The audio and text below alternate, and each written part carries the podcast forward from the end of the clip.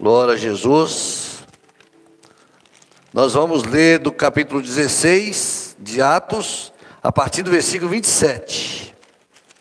Nós estamos estudando o livro de Filipenses. No livro de Filipenses, nós estamos primeiro fazendo uma, uma, uma, a viagem de Paulo quando ele chegou na cidade de Filipos, no livro de Atos. Hoje é a última aula desse período inicial da viagem de Paulo até Filipenses. Então nós tivemos, acho que, quatro aulas, e essa é a quinta aula, para que nós possamos entrar lá no livro de Filipenses. Então aqui, nesse, nesse, nessa parte que nós vamos estudar hoje, é o último momento de Paulo na viagem dele a Filipos, da primeira vez, quando ele vai como missionário ali na sua segunda viagem missionária. Então, nós estamos aqui, nós vamos tratar hoje sobre a conversão do carcereiro. Então, diz a Bíblia, diz a palavra do Senhor assim no versículo 27. E acordando o carcereiro, e vendo abertas as portas da prisão, tirou a espada e quis matar-se, cuidando que os presos já tinham fugido. Mas Paulo clamou com grande voz, dizendo: não te faças nenhum mal, que todos aqui estamos. E pedindo luz, saltou dentro e, todo trêmulo, se prostrou ante Paulo e Silas. E tirando-os para fora, disse: Senhores, que é necessário que eu faça para ser salvo? E eles disseram: Crê no Senhor Jesus Cristo e serás salvos tu e a tua casa. Eles pregavam a palavra do Senhor e a todos que estavam em sua casa. E tomando-os ele consigo naquela mesma hora da noite, lavou-lhe os vergões, e logo foi batizado, ele e todos os seus. E levando-os à sua casa, lhes pôs a mesa, e alegrou-se de que com toda a sua casa havia crido em Deus. E sendo já dia, os magistrados mandaram quadrilheiros, dizendo: Soltai aqueles homens. E o carcereiro anunciou a Paulo estas palavras, dizendo: Os magistrados mandaram que vos soltasse. Agora, pois, saí e ide em paz. Mas Paulo lhes replicou: Açoitaram-nos publicamente e, sem sermos condenados, sendo homens romanos, nos lançaram na prisão e agora encobertamente nos lançam fora. Não será assim, mas venham eles mesmos e tirem-nos para fora. E os quadrilheiros foram dizer aos magistrados essas palavras, e eles temeram, ouvindo que eram romanos. E vindo, lhes dirigiram súplicas, e tirando-os para fora, lhes pediram que saísse da cidade. E saindo da prisão, entraram na casa de Lídia, e vendo os irmãos, os confortaram e depois partiram. Poder sentar, meus irmãos. Nós temos aí essa, essa questão relacionada à, à viagem de Paulo, as primeiras quatro aulas né, que nós tivemos, que já estão disponíveis em nosso YouTube, ICR São Paulo. Não é? Todas essas aulas estão disponíveis no nosso YouTube da Igreja aqui de São Paulo, ICR São Paulo. Na primeira aula, nós vimos que Paulo decidiu, definiu ali naquele momento, obedecer o Espírito Santo. Quando teve uma visão, dizendo assim: Olha, passa a Macedônia e ajuda-nos. Então ele queria ir para Frígia, queria ir para Galácia, queria ir para vários lugares, mas a vontade do Senhor é que ele passasse ali a, cidade, a, a Macedônia. Então ele teve um sonho, ele atendeu uma visão, ele atendeu aquela visão, né? E, e, e seguiu a vontade do Senhor, mostrando que nós, como igreja, nós devemos sempre, sempre, sempre obedecer à direção do Espírito Santo. Nós não podemos seguir como igreja pelo nosso pensamento, pelas nossas ações, pela direção da nossa vida, nós mesmos dirigir a nossa vida, mas nós temos que saber do Senhor o que o Senhor quer para nós, que lugar que o Senhor quer que, nós, que, o Senhor quer que nós façamos, e nós devemos obedecer à direção do Espírito Santo. Logo que Paulo, ele entra em Filipos, ele passa ali por toda aquela região, chega, passa por Trode, entra em Filipos, ele vai à oração, foi a segunda aula, e lá ele encontrou uma mulher chamada Lídia. Lídia foi a primeira mulher convertida na Europa, né? Na Europa Ocidental, no mundo ocidental, depois que ele sai da Ásia. Então, a, a conversão de Lídia foi uma conversão muito importante, porque ela converteu, foi batizada, abriu sua casa e a igreja em Filipos, ele começa, ele começa na, eh, na, ela começa na casa de Lídia. Nós vamos observar quando nós vamos estudar Filipos que Paulo vai fazer menção de Lídia. Ele vai falar sobre o primeiro lugar, primeiro, os primeiros irmãos, ele vai fazer menção do, de Lídia ali na, na sua evangelização. Mas logo depois que Paulo tem, recebe essa bênção muito grande ali na segunda aula, nós entramos na terceira aula, e na terceira aula Paulo enfrentou um problema, não foi?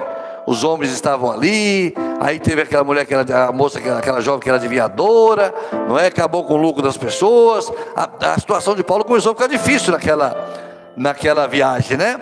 Isso mostra o seguinte: na nossa jornada como igreja, nós enfrentaremos dificuldades nós enfrentaremos problemas, nós enfrentaremos oposição, nós enfrentaremos lutas, nós, é, se levantarão é, é, oposição contra nós, não é? Mas Paulo, ele, pela autoridade do Senhor, repreendeu ali aquele, aquele espírito de adivinhação, a, a jovem foi liberta e Paulo foi preso, né? A moça foi liberta e Paulo foi preso. Então, na quarta aula, nós estudamos sobre como que isso se deu, né? Como se deu a prisão de Paulo, como que os magistrados agiram, como que a multidão agiu. E nós fizemos uma reflexão sobre o nosso tempo, né? Sobre a nossa sociedade, sobre o nosso tempo, como que está impactado as leis, a justiça, não é? Como que quando os magistrados erram, quando eles, eles ouvem a voz da multidão, não é? E como que a multidão também foi, foi manobrada, porque não era verdade, né? Nós tivemos esta aula. E aqui nós estamos entrando na quinta aula, que fala de Paulo entrando agora no último momento dele em Filipos, ele vai deixar Filipos aqui no final e vai para Tessalônica, para outra cidade, que é perto de Filipos. Se você olhar no mapa, é perto de Filipos, Tessalônica.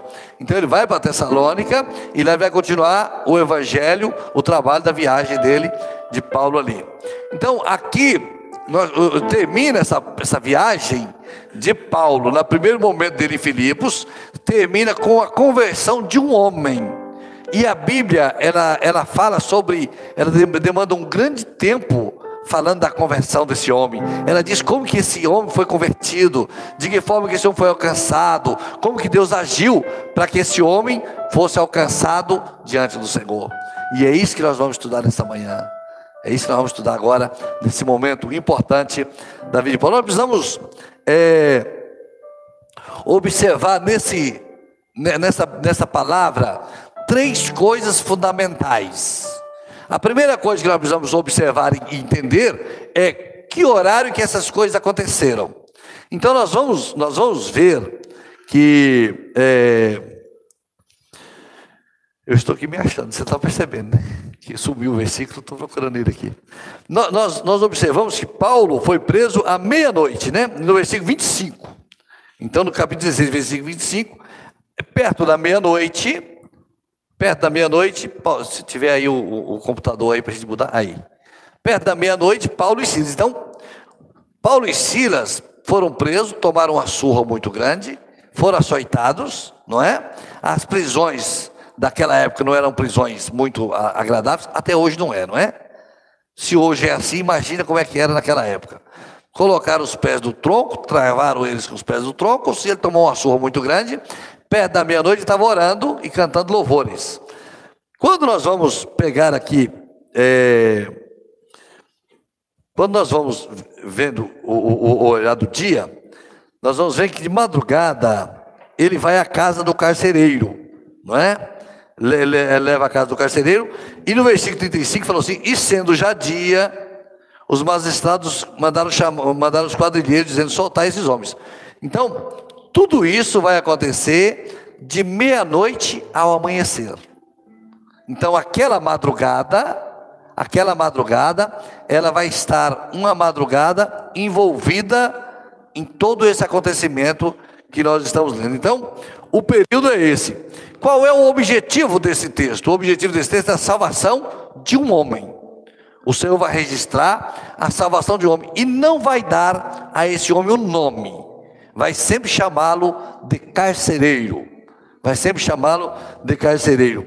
E nós vamos ver que naquela madrugada as coisas se desenvolveram de forma gloriosa pela, pela ação do Senhor.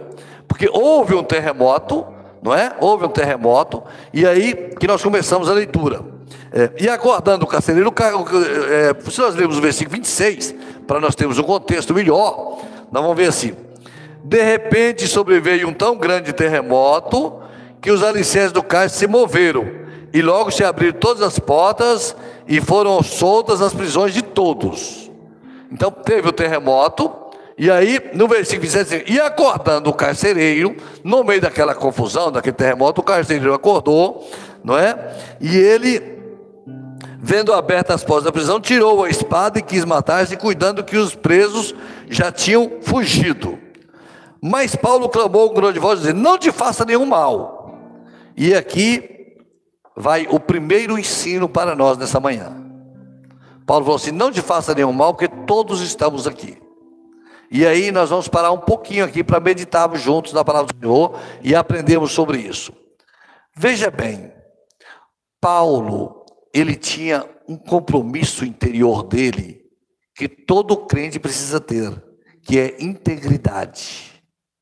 Outra coisa, Paulo se preocupava com as outras pessoas, mesmo que a outra pessoa fosse o carcereiro, que deve ter ajudado lá no açoite. Então eu pergunto a você: se fosse você, você tivesse tomado uma surra enorme, você tivesse apanhado muito, você estivesse preso, e daí a pouco deu um terremoto, abriu as prisões de todo mundo, e você falasse assim, naquele, aquelas portas abertas, aquela possibilidade de você ir embora, você dizer assim: se eu for embora, o carcereiro vai morrer.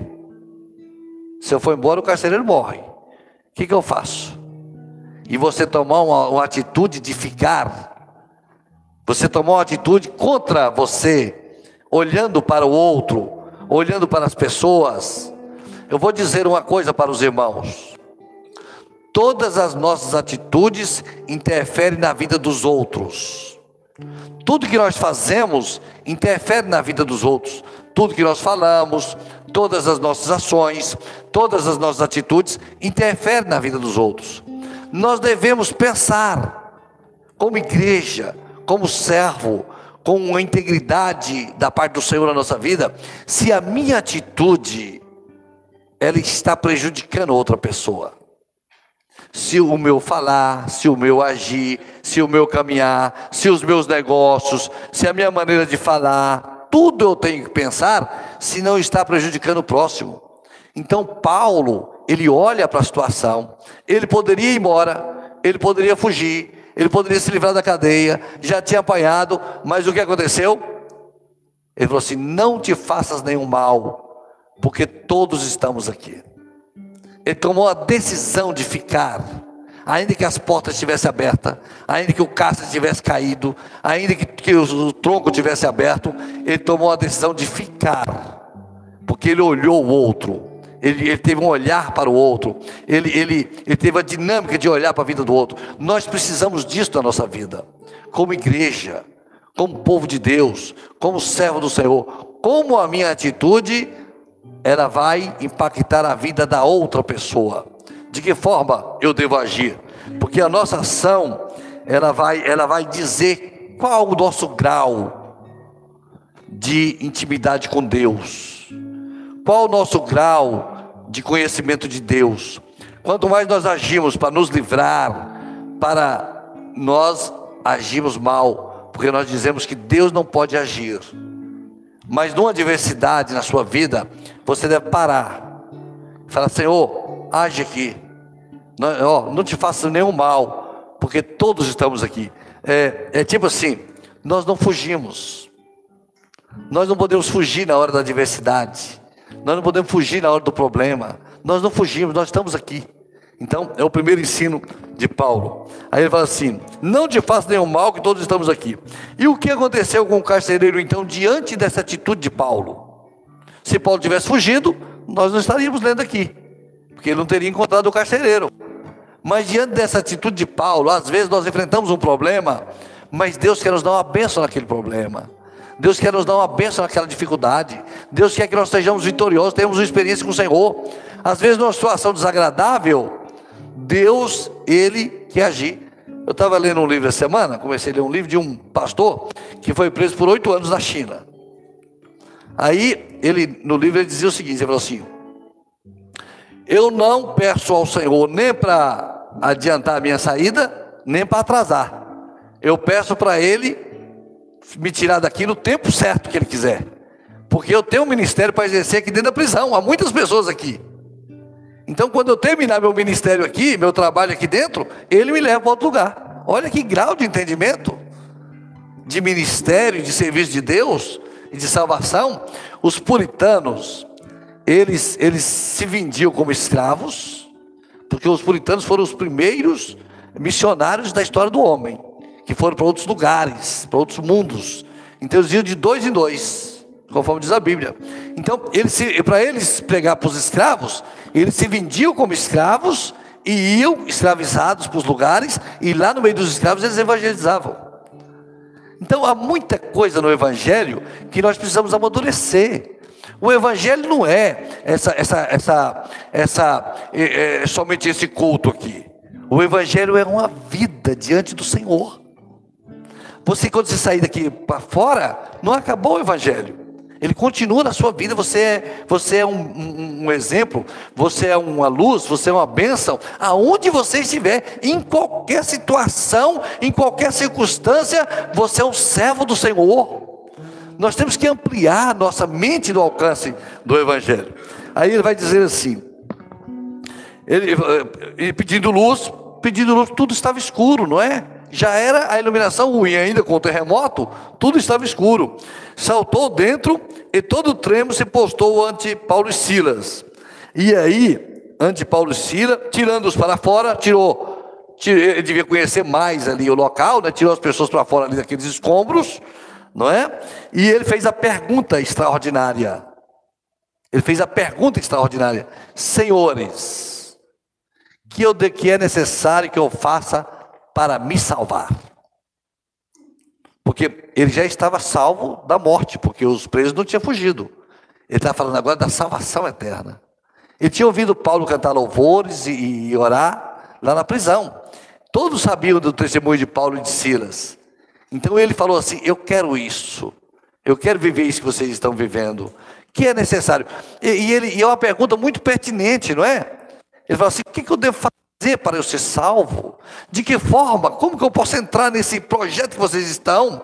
De que forma eu devo, o que, que eu devo fazer? E aí, a resposta de Paulo foi uma resposta ordinária. Eles disseram: crê no Senhor Jesus Cristo, será salvo tu e a tua casa.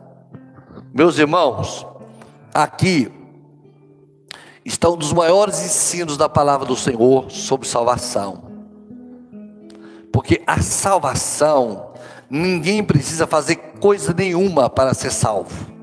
A pessoa não precisa tomar, fazer alguma coisa. Não existe nada que nós possamos fazer de nós mesmos para ser salvo. Não existe nenhum mérito em nós, não existe nenhuma qualidade especial em nós, não existe nenhuma atitude, não existe nada que nós possamos fazer para ser salvo. A salvação, ela é pela graça. Pela graça sois salvos. Não é? É dom de, não vem de nós, não vem não é das obras, é pela fé, mediante a fé. Então a salvação, essa coisa mais gloriosa que você tem na sua vida, que é a salvação, você não precisou fazer nada por isso, porque quem pagou o preço pela sua salvação foi Jesus Cristo na cruz do Calvário, quando ele derramou o sangue precioso dele para comprar as nossas vidas. Então a salvação é pela graça, Não existe alguma coisa que o carcereiro pudesse fazer, não existe algum lugar que ele pudesse ir, não existe nada que ele precisasse pagar para ele ser salvo. No meio daquela situação, ele falou assim: o que, que eu tenho que fazer? Ele falou: nada. Você não tem que fazer nada, você só precisa crer. Você só precisa crer. Então, assim, é, crer no Senhor Jesus Cristo, crer no Senhor Jesus Cristo, será salvo tu e a tua casa. Mas é, é, um, é uma fé direcionada é uma fé orientada, é uma fé no Senhor Jesus Cristo. Crê no Senhor Jesus Cristo, não é em outra coisa. Então Paulo levava uma mensagem de Jesus. E a salvação, aquela gloriosa salvação que o caseiro precisava, ela era uma salvação gratuita, gratuita para ele, mas alto preço pago pelo Senhor Jesus. A salvação é pela graça. Pela graça sois salvos. Então assim, não precisa fazer nada. E, e, e, essa bênção, ela vai ser estendida, vai ser salvo você e ela também para a sua casa. Você e a sua casa. E tomando eles consigo naquela mesma hora da noite, lavou-lhe os vergões, e logo foi batizado ele e todos os seus. O ato aqui de lavar os vergões indica o ato de arrependimento. Então Paulo tinha sido açoitado, os vergões quer dizer que as costas ficaram marcadas. Então ele pega ali algum pano, alguma coisa, e ele vai lavar aqueles vergões, tirar o sangue, limpar, tirar a camisa de Paulo, vai de Silas, vai limpar. Então ele vai, ele vai, ele vai se arrepender do que foi feito. Então a, a salvação, ela, ela deve ter o arrependimento. Não existe salvação sem arrependimento. Você deve se arrepender daquilo que você fez, da pessoa que você era, das atitudes que você tomou. Ele vai lá e lava os vergões. É o ato de arrependimento. Então veja que o Senhor, na salvação do carcereiro, o Senhor está mostrando uma doutrina de salvação. Na salvação do carcereiro, o Senhor está mostrando uma doutrina da salvação. Primeira coisa que ele está mostrando: uma igreja que não murmura, uma igreja que não reclama, uma igreja que, uma igreja que ora e que louva na adversidade no meio do problema. Uma igreja que tem um caráter forjado por Deus. Ela tem um caráter forjado por Deus. Ela não quer levar vantagem. Ela não tem interesse em levar vantagem em lugar nenhum. Ela tem interesse em fazer a vontade do Senhor. Terceiro lugar, ele fala assim: a salvação é pela graça. Então ele vai falar assim: a salvação é pela graça. E depois ele vai dizer assim: é necessário o arrependimento. É necessário que aquele que é salvo se arrependa dos seus pecados. Vai lá e lava os vergões, volta, lava, tira aquilo que você fez há pouco tempo, há duas horas atrás, quando eu me arrependo. Eu me arrependo daquilo. Que mudança! Que mudança que o Senhor deu a ele, não é verdade? Ali atrás ele estava sendo açoitado, agora ele estava sendo cuidado. Olha que mudança maravilhosa. Então, ele vai lavar os vergões. E aí agora a bênção do Senhor, ela é estendida. Ele lavou-lhe os vergões e logo foi batizado, ele e todos os seus. E, levando-os à sua casa, lhe expôs a mesa e alegrou com toda a sua casa, como toda a sua casa havia crido em Deus. Aqui, eu acho que o carcereiro fez uma coisa que muitas irmãs aqui não iam concordar. Imagina aqui Valdete o Hamilton chega na casa de Valdete de madrugada, duas horas da manhã. Falou: Acabei de pregar o evangelho pessoal do metrô, três se converteram, nós viemos jantar aqui agora. Não é verdade? Se é Milka, não é verdade? Eu ia ficar uns quatro dias sem comer nada depois, né?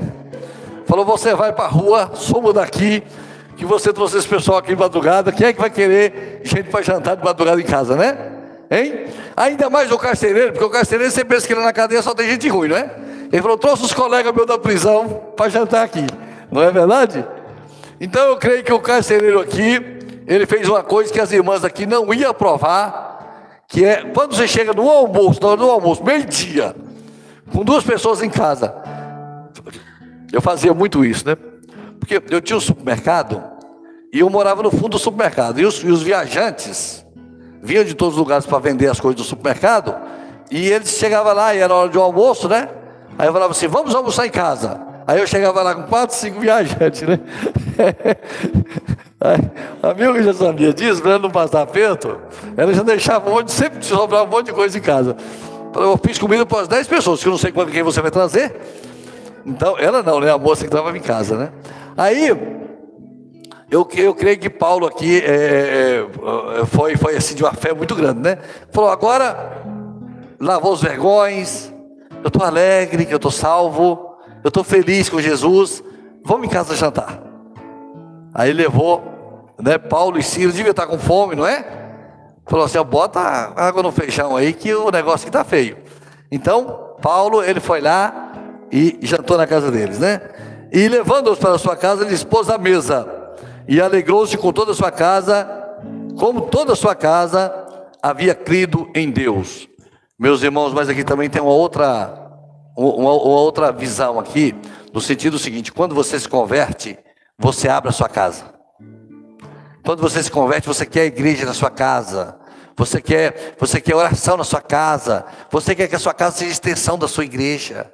Você quer que, que os irmãos possam estar juntos. Eu, eu, quando eu me converti, gente, foi preciso uma vez o pastor falar assim, irmão Samuel, a igreja é diferente, tá? Não precisa os irmãos ir lá para casa do irmão todo dia. Não é? Deixa, porque tá, tá demais isso aí. Aí precisou dar uma controlada, não foi? A gente era direto, os irmãos vão lá para casa, conversar sobre a igreja, falar sobre experiência com o Senhor, falar sobre a Bíblia, não é? Falar sobre a palavra do Senhor, aquilo é uma alegria muito grande, e a gente fica se tocado com aquilo, e a gente quer, não é? E a pessoa vai embora e fala, fica mais um pouquinho. Eu me lembro uma vez, um irmão foi na minha casa, e nós ficamos estudando a palavra do Senhor até uma, uma hora da manhã, mais ou menos. Aí ele foi para casa dele. Eu lembro até o texto, foi o nascimento de Jesus. Eu fui, ele foi para casa dele, eu fiquei na minha. Eu fiquei a noite toda pensando no texto, não consegui dormir. Quando ele era gerente de banco, um dia eu fui lá na, no banco, cheguei lá e encontrei com ele. Ele falou, rapaz, não dormi nada essa noite. Fiquei pensando no texto. Falei, eu também, por que, que você não ficou logo acordado lá em casa, né? Passamos a noite toda, nós dois, um do lugar e outro no outro, pensando no nascimento de Jesus. O texto era assim: ora, o nascimento de Jesus Cristo foi assim, estando Maria, falou, a gente pensando, né, como que agiu José, como que agiu Maria, não conseguia dormir. Amanheceu o dia os dois, cada um num lugar diferente. Podia ter ficado logo em casa, né? Mas aí, dava até fazer uma comidinha de madrugada, que era, que já ia combinar com o texto aqui, mas aí a amigo podia não achar bom, né? Então, é, esse, esse processo todo na salvação de Paulo. Então, o carcereiro, sendo já o dia, aí amanheceu o dia. Amanheceu o dia, no versículo 35. Os magistrados mandaram os quadrilheiros falar: solta esses homens. Falou: solta eles. Não tem problema nenhum, pode soltar. Mas aí Paulo fica, Paulo era enjoado, né? Falou, não, senhor. Soltar como? Quero conversar, não é? Se fosse um de nós, falava, pega suas coisas rapidinho aí, já dá liberar a gente, não é? Não vamos conversar mais nada, não. Mas Paulo não, Paulo não era assim. Falou assim, ó, então ele vai e ele vai dizer por que, que ele não queria ir embora. Ele não queria ir embora, que ele teve vários, várias, é, é, várias decisões ali que foram ilegais. Ele foi preso, açoitado, julgado, condenado de forma irregular. Então tudo isso aquilo aconteceu o julgamento dele, o açoite, ele era cidadão romano, nada daquilo podia acontecer. Então os magistrados cometeram uma falha, e aqui tem um grande aprendizado para nós. Nós convertemos, mas quando nós nos convertemos, nós não jogamos fora nossos direitos, não. Nós não jogamos fora nossos direitos. Nós não perdemos nossos direitos quando nós nos convertemos. Nós continuamos sendo cidadãos. Nós podemos dar opinião, nós podemos interferir, nós pagamos impostos, nós podemos dizer o que nós entendemos. Nós temos voz. Nós não perdemos os nossos direitos. Nós temos, nós não somos cidadãos de segunda categoria, nós não somos cidadãos que estão distante daquilo que é o arcabouço legal. A lei nos alcança tanto para o mal, tanto para o bem.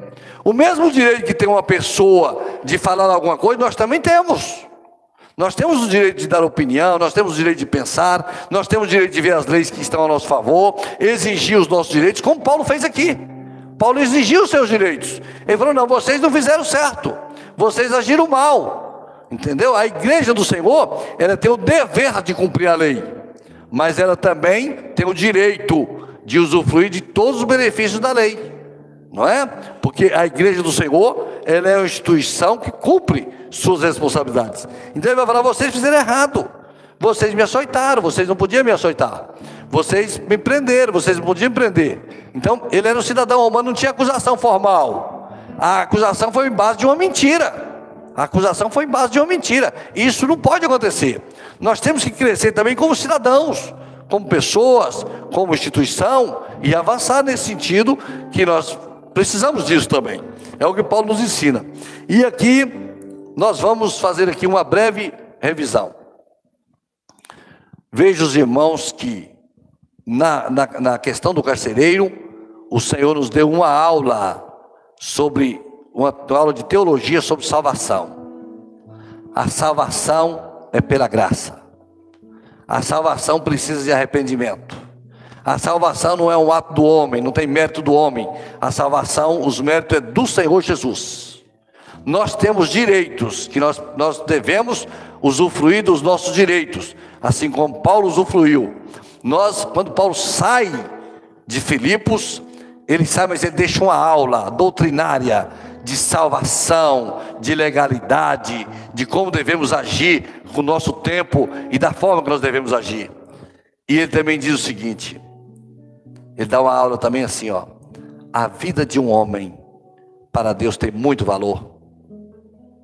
Então nós devemos também ter esse olhar de evangelização. Esse olhar de que Deus quer salvar alguém em algum lugar e nós estamos prontos para isso. É nosso chamado. Você tem um chamado, eu tenho um chamado, nós temos um compromisso. Olha para a nossa igreja. Tudo está pronto. Deus milagrosamente fez tudo para nós. Nós não temos falta de nada. Nós temos tudo aqui, rapidamente, de maneira maravilhosa. E agora o que, o que, o que cabe a nós? Cabe a nós o compromisso.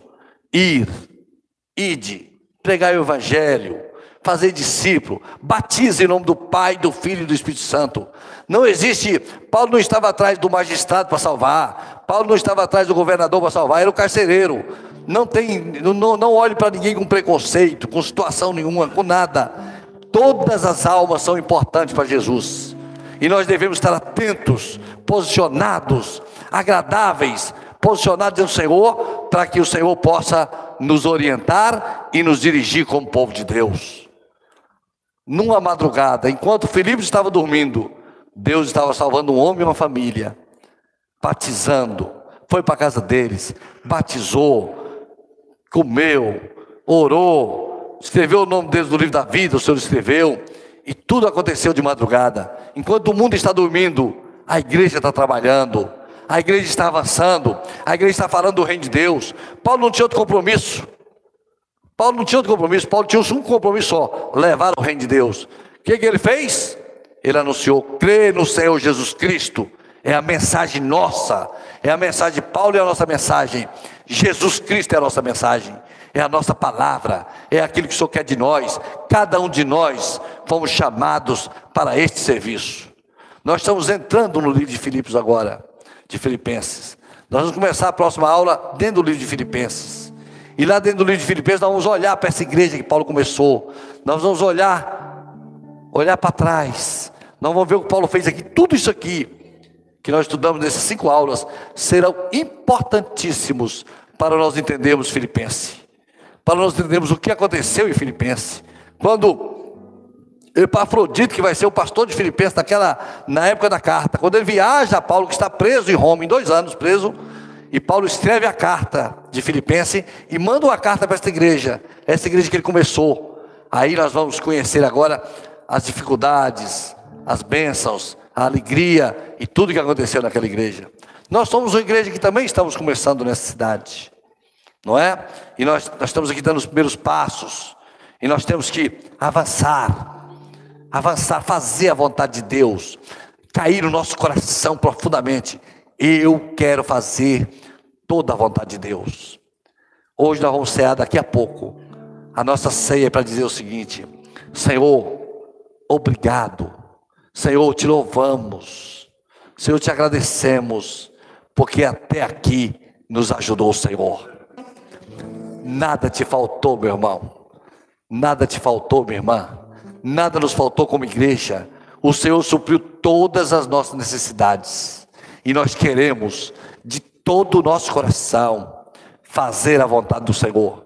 Ainda que nós passemos lutas, ainda que nós passemos dificuldades, mas que o carcereiro seja salvo, que a irmã seja salva, que o irmão seja salvo, que o Senhor alcance novas pessoas, que a mão de Deus alcance as pessoas onde estiverem e que nós possamos ver Deus operando na nossa vida para a glória do Senhor, para o louvor do Senhor, pela misericórdia do Senhor, pelo grande amor do Senhor, porque Deus tem feito uma, uma obra maravilhosa em nossa vida. Deus te chamou, Deus me chamou. Às vezes nós passamos pelo tronco, tomamos uma chibatada aqui e ali, não é verdade? Tomamos uma chibatada aqui e ali, acontece, mas nós temos que estar posicionado, porque Deus quer salvar vidas. Às vezes, no meio de um terremoto, há um nome para ser escrito no livro da vida, e nós estamos posicionados para obedecer o Senhor. Aqui agora, Paulo vai sair para Tessalônica, e nós vamos sair daqui agora para o livro de Filipenses. E nós vamos entrar em Filipenses. E nós vamos voltar muitas vezes aqui nesse estudo esses dias para entender o que Deus está falando, o que Paulo está falando através de Deus ali em Filipenses. Louvado seja o nome do Senhor. Prepara o seu coração para a ceia do Senhor. Coloque a sua vida no altar do Senhor.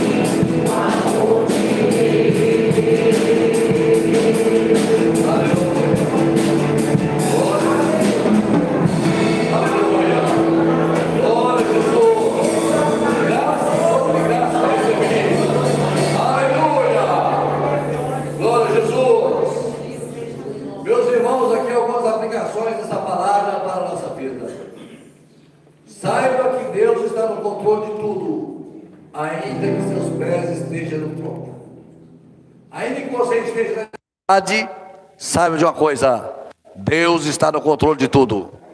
Tá bem? Cuidado com seus atos sobre as outras pessoas. Tudo que você faz, fala, age tem repercussão sobre os outros.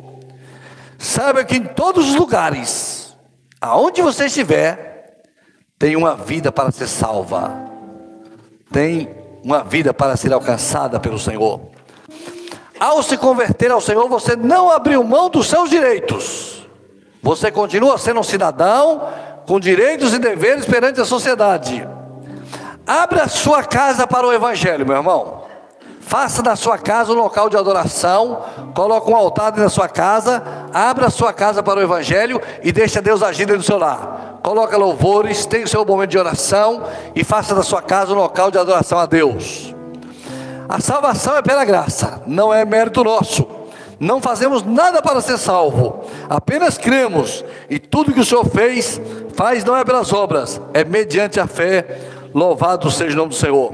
E agora nós vamos participar dessa ceia do Senhor, em gratidão a Deus, por tudo que Ele fez por nós, pela sua vida, pelo seu chamado, pelo que o Senhor chamou a sua vida, pelo amor de Deus sobre você, pela misericórdia do Senhor sobre você e sobre mim, e porque até aqui, meus irmãos, Deus tem nos ajudado, nada nos faltou na caminhada, louvado seja o nome do Senhor. Nós vamos cear com o Senhor com o coração grato, com a alma alegre, porque nós estamos diante do Deus vivo, todo-poderoso.